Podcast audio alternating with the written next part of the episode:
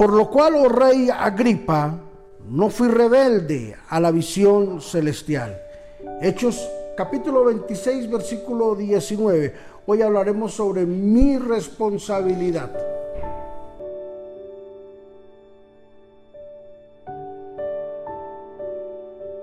Para poder cumplir un propósito en esta tierra, Dios siempre va a contar con material humano, con un material frágil, con un material moldeable, como lo somos nosotros, un barro que está en plena formación. Dios no está buscando donadies, Dios no necesita de superhombres, Dios no está buscando supermujeres que ya hayan o que puedan superar todo lo que aparezca. Dios está buscando hombres y mujeres moldeables, humanos, que estén dispuestos a afrontar una realidad, a afrontar una tentación y a salir avantes. La Biblia muestra de que Dios levantó un hombre llamado Pablo para ir y enfrentar a un gran hombre, un hombre poderoso, al rey Agripa. Este hombre tenía el poder en ese momento de todo el pueblo.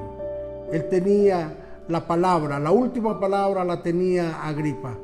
Pero Dios levantó, llenó de su espíritu a Pablo para que sus palabras persuadieran al rey Agripa y el rey Agripa pudiese dar cuenta de que había alguien más poderoso por encima de él. Así fue como Dios llenó de sabiduría a Pablo. Y por eso cuando Pablo habló al rey Agripa, el rey Agripa quedó sin un piso para poder contender contra la sabiduría que había sido derramada por parte de Dios en la vida del apóstol Pablo. Creo que es necesario, creo que estamos en el mejor punto de nuestra vida de poderle pedir al Señor que nos llene de sabiduría, que coloque su gracia, que cada vez que nosotros lleguemos a un lugar, la gente pueda ver la gracia de Dios.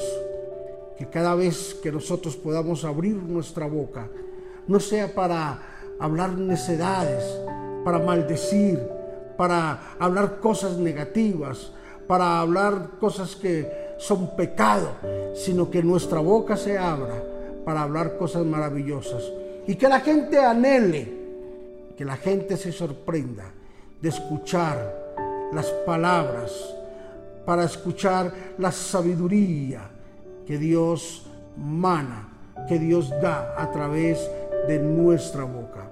Así es de que yo quiero invitarte hoy a través de este devocional, que tú logres entender que tienes una gran responsabilidad, una responsabilidad que se nos ha sido dada por parte del cielo y es de abrir nuestra boca y que de nuestra boca salgan palabras sabias, entendidas, inteligentes y que salgan palabras de convencimiento de todo lo que nosotros hacemos.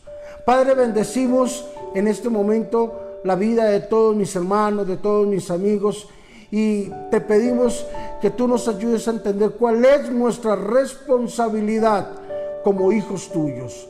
Ayúdanos, Señor, a entender que cada cosa que tú nos pones para hacer es algo que tú tienes, Señor, una tarea ya marcada para todos nosotros.